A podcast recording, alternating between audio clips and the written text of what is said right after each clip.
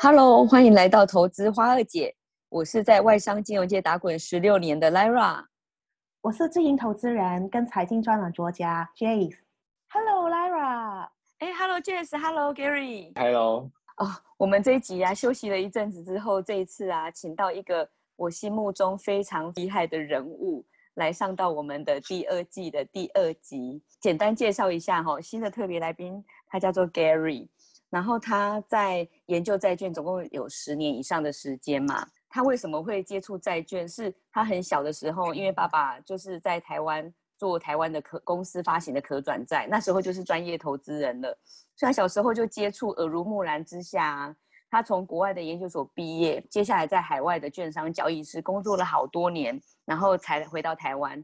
然后我在台湾认识他的时候，就一直很想要跟他请教。那这次特别的时间，就邀请到 Gary 来上我们的节目，欢迎你哦。对，是大家好，我是 Gary。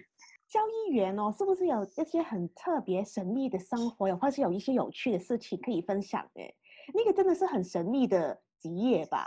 嗯，对，债券在台湾市场可能对一般投资人是比较陌生一点嘛，然后所以大家可能会对我们在交易室会有一些比较好奇的地方。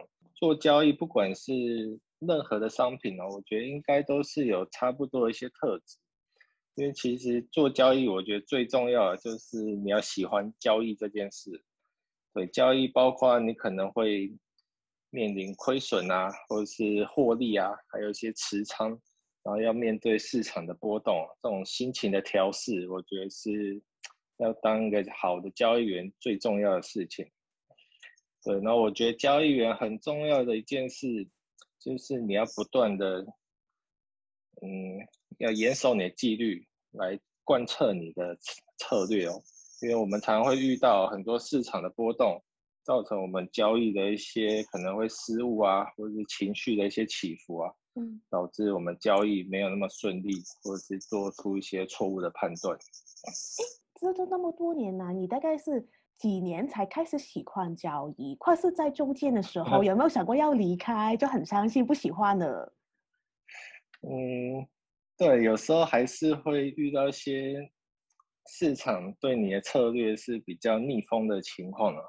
不过因为我说很重要，就是我喜欢交易这件事，所以我一直都想说，哎，我要如何的精进自己啊，突破自己啊，来脱离这种窘境啊。也许我比较骄傲，我一直觉得我在交易的方面有一天是会能达到一些成绩啊，所以我一直是没有放弃 所以家族耳濡目染还是很重要的。对，因为你知道这是可以成功的，所以你会更有信心的走下去。对呀、啊，Lyra 就说你是很厉害的人呐、啊。呃、没有，有没有听到 Gary？其实他一讲话的时候就发现跟平常人的特质不一样，对不对？他讲话是非常深思熟虑，在回答我们问的每一个问题。我我想这个就是交易员的特质吧，不会非常的轻易的回答出了问题，可是讲出来的话却是就是很深入、经过思考过的。这是我感觉到 Gary 给我的印象。虽然他是个年轻人哦，可是表现出来的却是有一种很沉稳的气质，有没有？那我想问呢，就是你说，因为在台湾比较少人有接触到债券这一部分，其实你有觉得是哪一类型的人，他们是比较适合投资债券的？嗯，我觉得投资债券不算是特别属于哪一类型的投资人。有些人可能会说，哎，投资债券是相对比较保守啊。其实债券也有分成风险比较高的，也有风险比较低的债种，所以我觉得。只要有希希望有稳定现金流配息的投资人，我觉得都是适合投资债券的。了解，比较像是慢慢储蓄，有现金流的话，就定期来储蓄一样哦。是。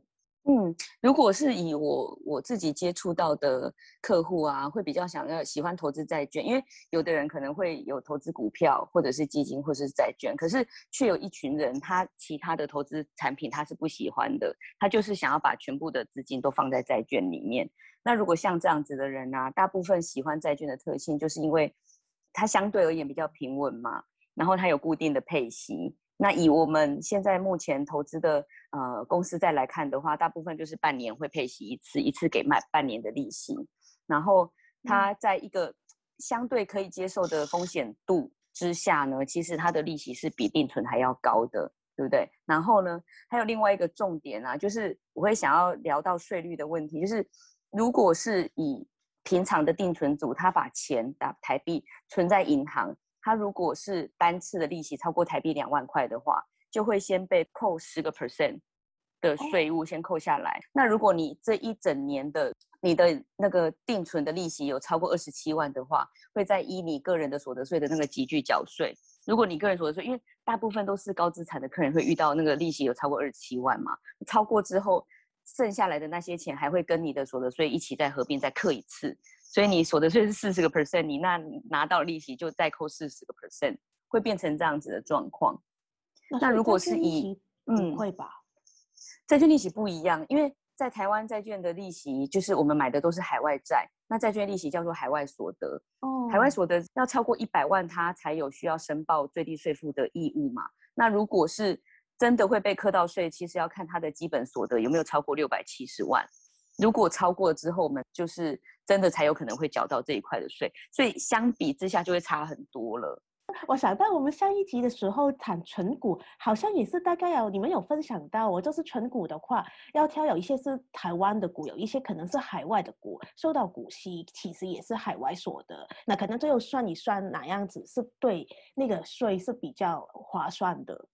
没错，没错。这个就是也也是一个重点，就是举例来说好了，呃，投资一个债券，然后它一年的配息率大概五个 percent，那等于是我投资在海外基金要大概台币一点三四亿以上，我才有可能扣到六百七十万的所得嘛，才有可能被扣到税，所以这个集聚就是确实是拉得很高，所以。大部分高资产的客人，他确实会去选说投资债券这样子来做一个配置啊。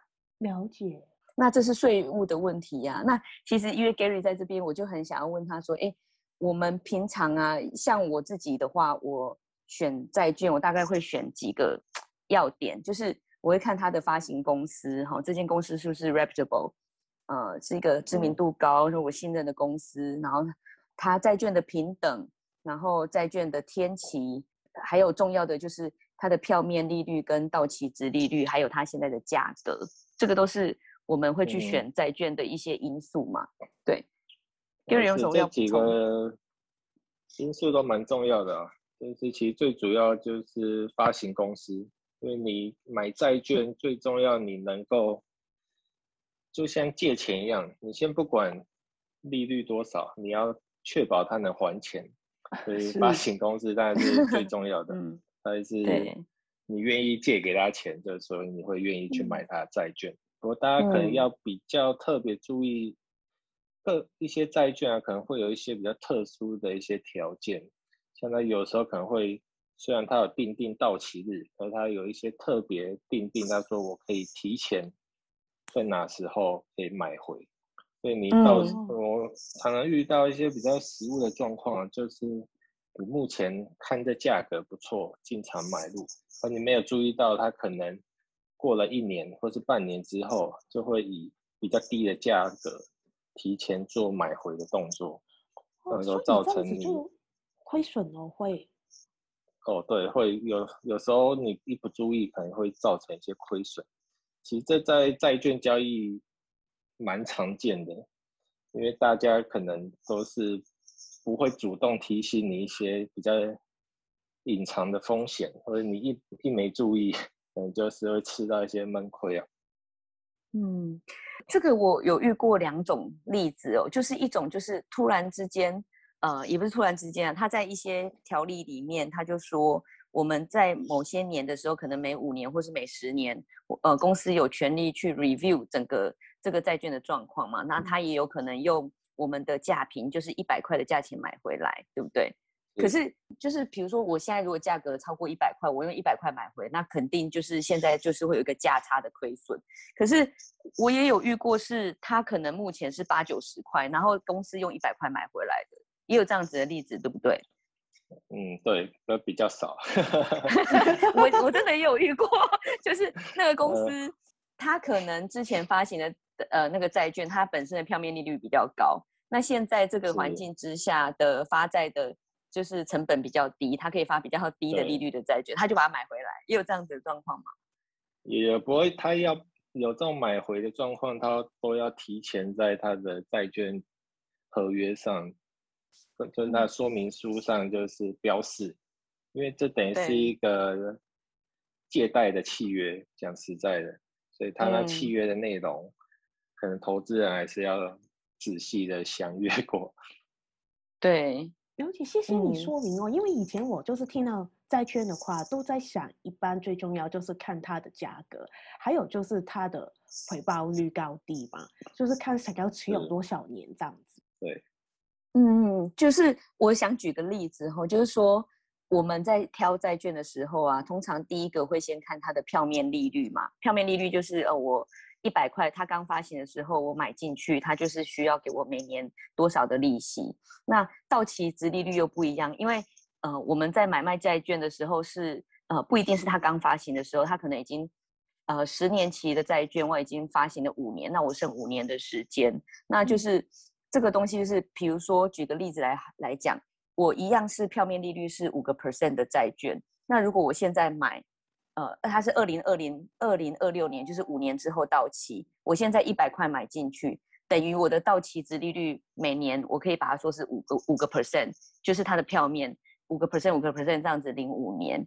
可是如果我买进去的价格现在是一百零五块，那等于是我买贵了一些些。我五年之后到期这样子换算回来，我的到期值利率是不是只剩四个 percent？一年被吃掉一个 percent。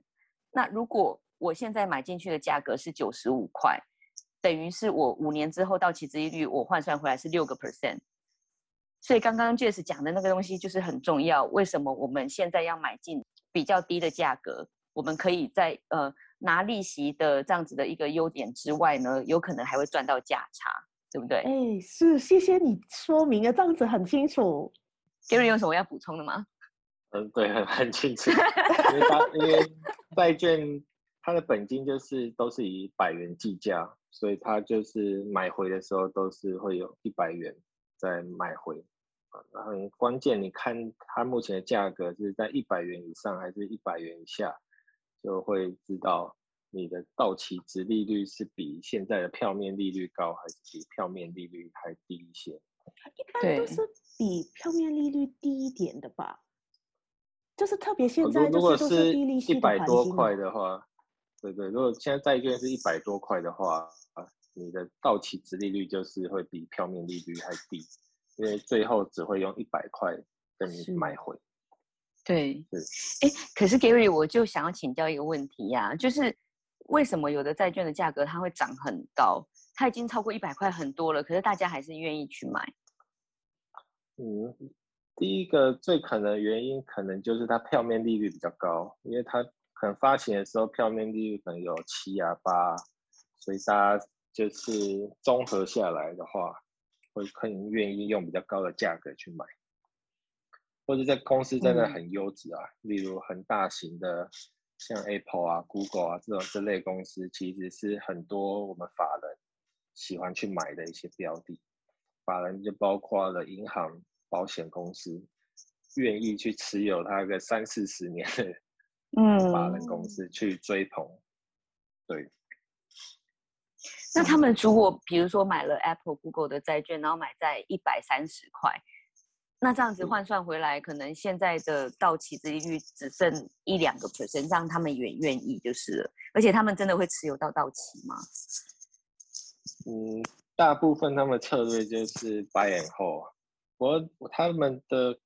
像我们看部位是看比较宏观的部位，我们不是看个别的部位，所以我们还是会做一些调整，嗯、就是定期 的做整体部位的调整，所以不会局限在单一的部位上面。嗯，我懂，我懂，因为因为在法人的部位是很大的嘛，他这边分散一点，这边分散一点，就是 overall 总结我一年。我整个铺下面的 YTN 是拿到多少，这样就可以了。只要比我的整体的资金成本高一些，我就有赚了。对对而且对，没错。另一些可能也是比较稳妥的，就比较愿意分配多一些，然后高风险的债券的话，可能比例低一点，但是回报高。对对对，对，所以就整体、嗯、整体的报酬率 OK 就 OK。我们有时候也会买公债啊，公债是最低的了。是，哎，去年公债还大涨了一波，那时候公债，但突然间很多散户也很想买公债啊，因为那时候很害怕。是。我想问，其实，在台湾哦，是哪里买债券是比较便宜的？或是说，就是不同机构他们是怎么收那个佣金？啊，这个的话，我觉得我来回答好了，就是好啊，因为 因为买债券，嗯，在台湾可能就是两个最大的 channel，一个是银行嘛，一个是券商。银行的话，买债券，呃，是透过信托。信托的平平台去买，所以除了一般的手续费之外，就还会有信托管理费。那一年大概是零点五个 percent，嗯，有的低的一点零点三个 percent，就 range 零点三到零点五之间，然后会收最少会收三年。那不一定，有的银行它是每年都会收，然后不会说哎只收三年，可能你你在那边放十年，他就收十年，会是这样子的情形。那如果在券商买的话，基本上就会是以付委托的平台去做下单，所以就会少了信托管理费这一块。呃，手续费的部分相对而言呢、啊，就是在券商我们只有买卖价，它也没有真的是有手续抬高的这样子的手续费。哦。所以以客户真的投资起来的成本差异的话，在券商还是会比银行划算一些。了解。另外我还想问，就哪？嗯债券跟债券型基金有什么不同？或是应该要怎么挑选呢？其实，你各位各位可以把债券型基金想象成股票的 ETF，然后一般的公司债就是想象成个别的股票。这一个当然没有说投资哪一个比较好，不过以风险来说，基金是相对比较分散，因为它是买了一篮子的。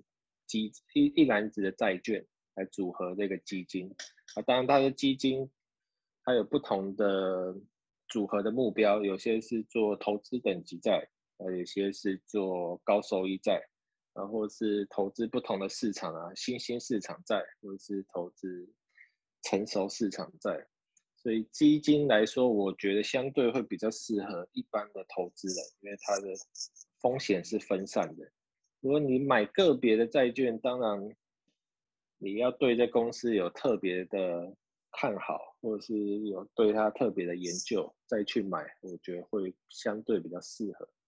了解，对，因为我常常就是有看到银行啊，他们也会就是建议买一些的债券型基金，而且就说每个月配息配得很不错。不过就常常有看到那些基金的价格。其实它的变动也不少哦，有些时候就以其实一直收它的配息，到最后那个基金的价格都已经跌得到和平手离场嘞，甚至还可能会亏哦，持时间太短的话。嗯，呃，以长期来说，债券投资不太容易亏本，因为以全球来说。债券真的要亏本，就是这个公司违约或是倒闭。Oh. 以全球市场的违约率，还有公司倒闭的几率，投资等级在每年是不到一 percent 的，然后高收益在平均大概是二到三 percent。Oh. 所以你如果放长期的话，应该是能收取到稳定的一些市场报酬，就市场的配息。那我想再多问一个问题呢，因为刚才说了，就是小微高的也只是两点五到三个 percent 左右嘛。那是不是还有其他的方法可以杠杆，然后就是提升这个报酬率呢？嗯，对，相对来说，基金的话是因为分散风险，其实也是呃分散了你的获利。所以如果你要提高一些的话，嗯、可能就是像我们就会去买个别的股票。像有一些被比较被低估的一些股票，其实相对也会发生在债券的身上。有些可能债券啊遇到一些暂时性的一些风险啊，或者是比较恐慌的时候，它的价格也是会相对被低估。这就有点像价值型投资。你当它的价格被低估的时候，然后你去做买进，你搞不好你的债券啊也是可以有十 percent 以上的获利。哇，那非常好。嗯、我我举个例子来说，就是就是去年啊，去年不是市场很恐慌的时候，那时候呃每天就是都是在熔断嘛，股市一直在熔断。那当时的债券价格啊，不管是投资等级债还是高收益债，其实也大跌了，甚至很多都腰斩以上，跌破百分之五十。然后我记得我那时候我持有那个福特汽车，福特汽车，因为那福特汽车在美国算是几百年的公司了嘛。而且它后面又算是有政府在撑腰，所以我们那时候买进去的时候也不觉得说，哎，它真的会跌很多。可是，在去年市呃市场的这种大的事件发生的时候，它甚至被降平，然后降到是垃圾等级的债券，我印象很深刻。然后那时候福特汽车的债券从一百一十几块跌到最低五十几块。哇！然后可是后来美国政府就是有一个呃在讲 fallen angel，就是坠坠落天使。啊、这些好公司跌到地狱去的时候，他们被表 label 坠落天使，就等于是美国政府他也愿意拿出一笔钱来说，哎，我愿意去买这些公司发行的债券，因为这些都是我的国家的一些非常的好的公司，嗯、所以呢，我去我我可以去帮助他们度过这个难关。那我记得哦，就是当时的呃呃债券价格，你说跌到五十几块。其实后来在一年多的时间，它又涨回一百多块，哇，又再涨了一倍。债券还可以有这样子的回报，真的很少可以遇得到。我真的是要在疫情期间才能碰上哎，呃，真的。所以我觉得，就像我觉得交易员可能一般，除了他 buy and hold 之外，应该也都是在找这些有交易机会的的一些债券，就像呃。某一些 event 啊、呃，那个某一天啊、呃，哪一间公司的财报不好啦，它价格跌啦，或是怎么样，股东有什么状况，然后跌下来，可是它整个公司的本质是没有变的，还是都是很好，有很好的基本面的公司，我们觉得它不会倒，所以如果那个时候那个债券价格跌下来，反而是可以买的，对不对？嗯，对，就是类似这种危机入市的方式。对对，所以还是除了我觉得除了利息之外，是赚得到价差。嗯嗯，没错。不过就像我说的，就是个别的债券，你要对这些个别的公司有比较深入的研究啊，对，不然也是很有可能踩到一些地雷。也对，相当同意。债券型，如果是以债券型基金来说的话，就可以补充一下，因为我们聊到说那个债券型基金在台湾有一档联博全高收嘛，它等于是它在全球发行的额度百分之六十三都是台湾人在买的。对，那很多人，oh. 我觉得这个可以给就是比较小额的投资人一个参考啦，因为它等于是它一年至少配五个 percent 以上，有的时候它价格低一点，又可以配到七个 percent 以上的年化报酬。Oh. 那呃，甚至我我知道有一些在金融界工作的人也都会拿联博全高收当成是一个它的核心配置。虽然不是说它完全没风险，可是相对而言，它可能比股票稍微保守一点。那当成它的核心配置来做它退休金的一个存款的一个来源，这样子。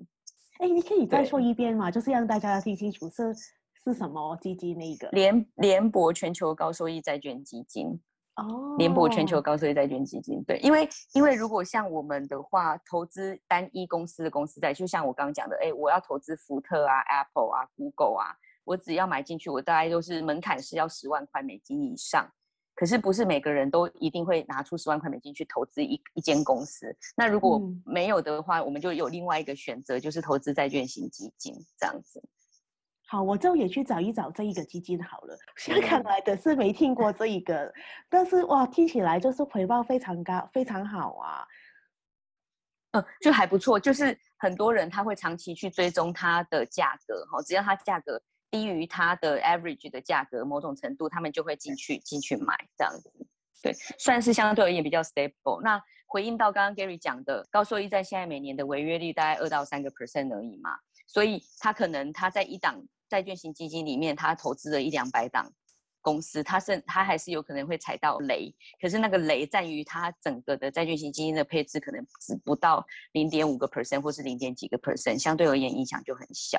不，对，这次联博全高收其实是真的非常的热门哦，有很多客户啊、同业啊，甚至都会来跟我讨论哦，就投资这这类型的基金有什么策略？我觉得，因为相对的这种基金投资的门槛比较低哦，我觉得用定期定额是还蛮不错的方式，因为其实整个债券市场也是会有一些循环，它有时候价格高啊，有时候价格低。如果你以定期定额的方式去做介入，你你会买到高的点位，也会买到低的点位。长期来说，你是能够平均的赚到这个市场的报酬。所以联博高收益大概每年是有五到七趴左右的水准，我觉得是真的还蛮适合想要这种稳健投资的退休族啊，或者是要存。退休金的人来做投资哦，每年其实有大概平均五到七个 percent 啊，真的很错哎。特别现在就是最近都利息都很低啊，就不容易找到稳定，风险相对低，而且就是回报比较好的投资产品。对，没错。那这一集哦，真的是非常谢谢你哦，Gary 来跟我们分享。那因为下一集哦，还很期待你来跟我们分享现在债券市场的情况哦。嗯对，我们很期待在下次讲一下现在全球的债券啊投资的一个 market 的氛围是怎么样。我们期待下次再见喽。这一次的时间差不多喽，下一次的投资花二姐再跟大家聊投资谈生活，拜拜拜拜。